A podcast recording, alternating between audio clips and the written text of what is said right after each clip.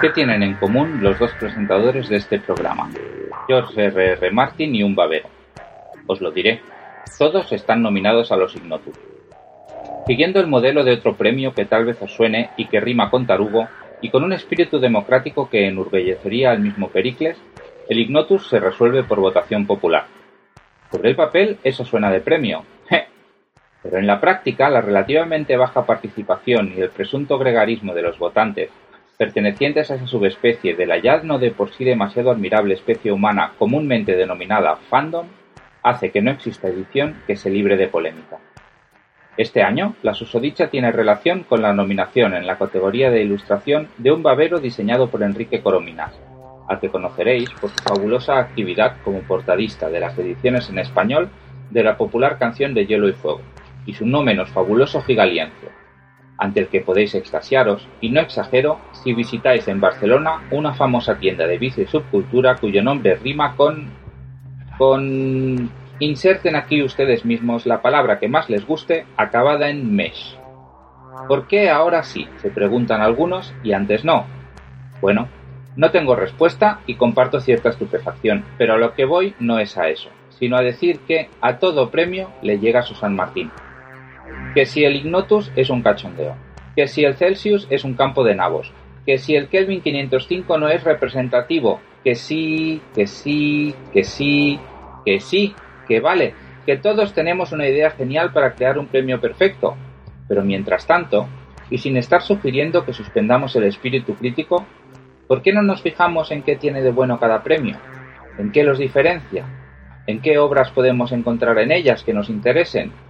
¿Por qué no somos más constructivos con las pocas, muy pocas, poquísimas, aunque cada vez más, iniciativas que tiene el género en España y cambiamos el tono de la discusión, para que apetezca participar en ella, en lugar de huir e ignorar las operaciones de acoso y derribo que a veces parecen plagar las redes sociales del fandom.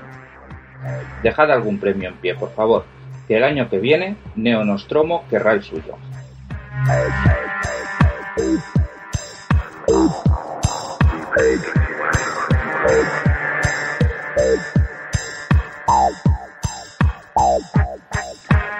Somos los tripulantes de Neo Nostromo. Hemos tomado el control de vuestras conciencias. Durante los próximos 25 minutos, vuestra atención nos pertenece y vamos a instalar en vuestros cerebros noticias, reseñas y editoriales relacionados con la literatura fantástica. Somos Miquel Cudoño y Alexander Páez. Bienvenidos, a bordo de la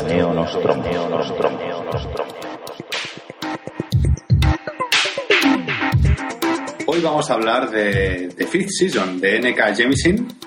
Y después yo os hablaré de La polilla en la casa del humo, de Guillem López.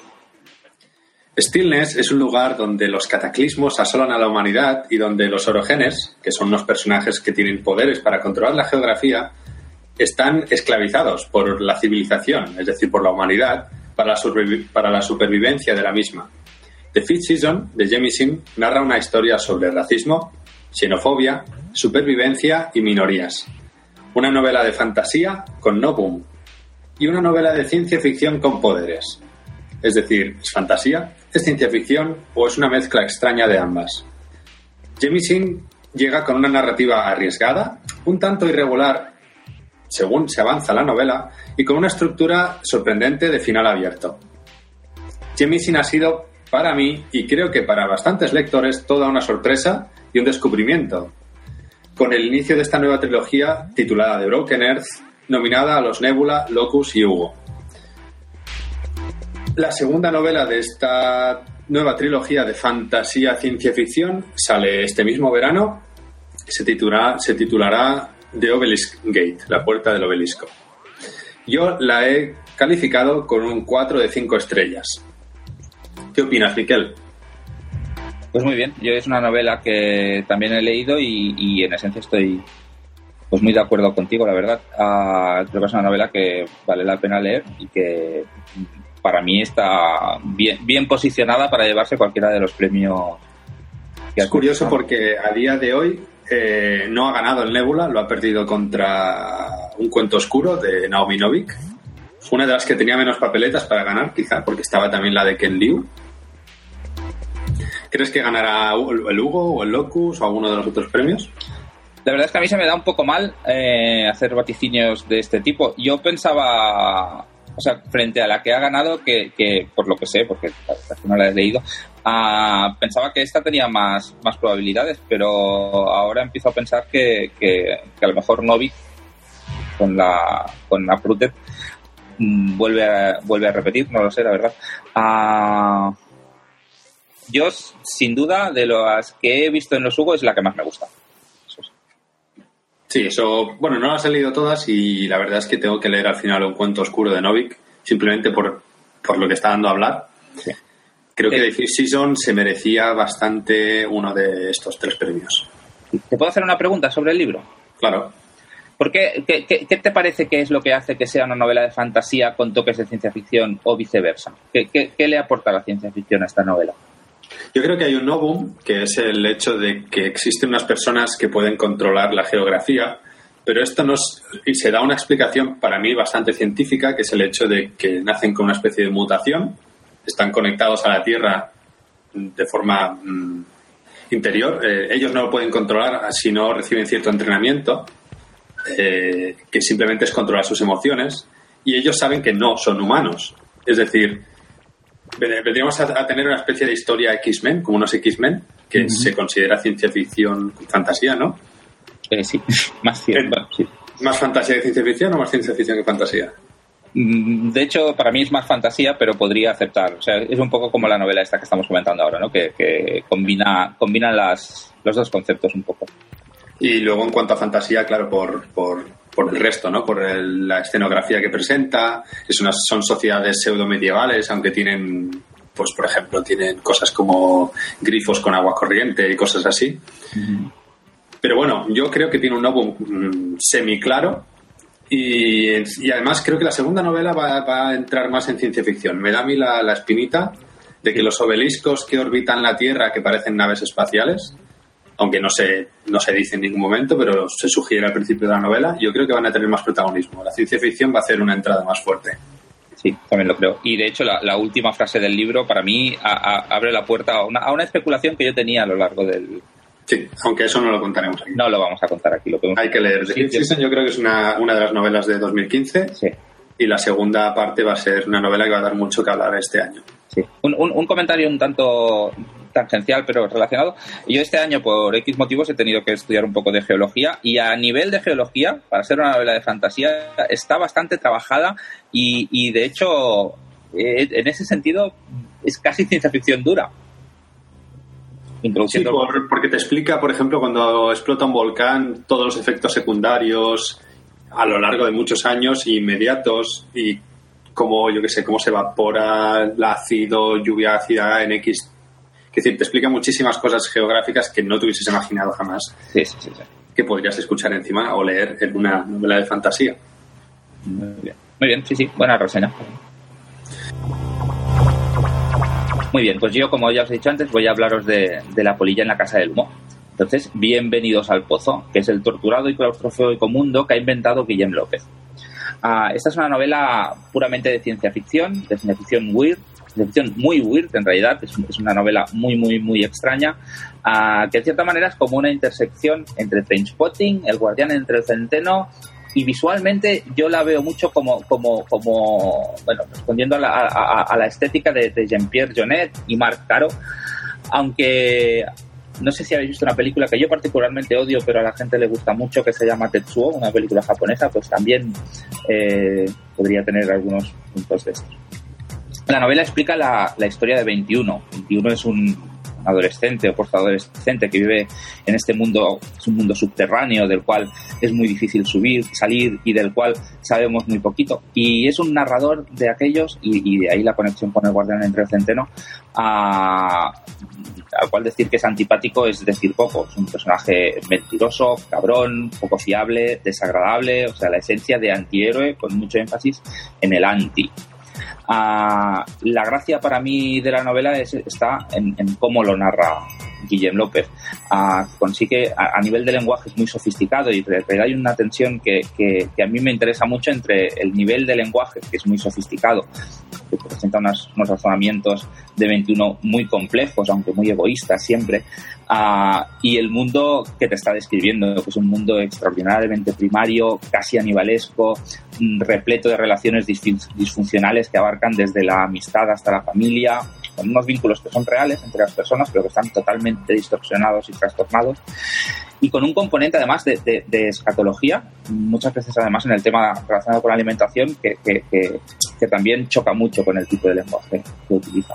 A lo largo de la novela, pues ahí se va viendo cómo la, cómo la humanidad, los humanos que protagonizan la historia, se van deshumanizando siempre en aras de una religión que es la religión del dios de la mecánica esta deshumanización además también se, refleja a nivel formal en que nunca se utilizan nombres en la, en la, a lo largo de la novela, siempre se utilizan los motes de, los personajes. ¿no? Y, y, Guillem hace un muy buen trabajo a nivel de construcción del mundo, dosificando la información, uh, sugiriendo que puede haber o que puede no haber en la superficie.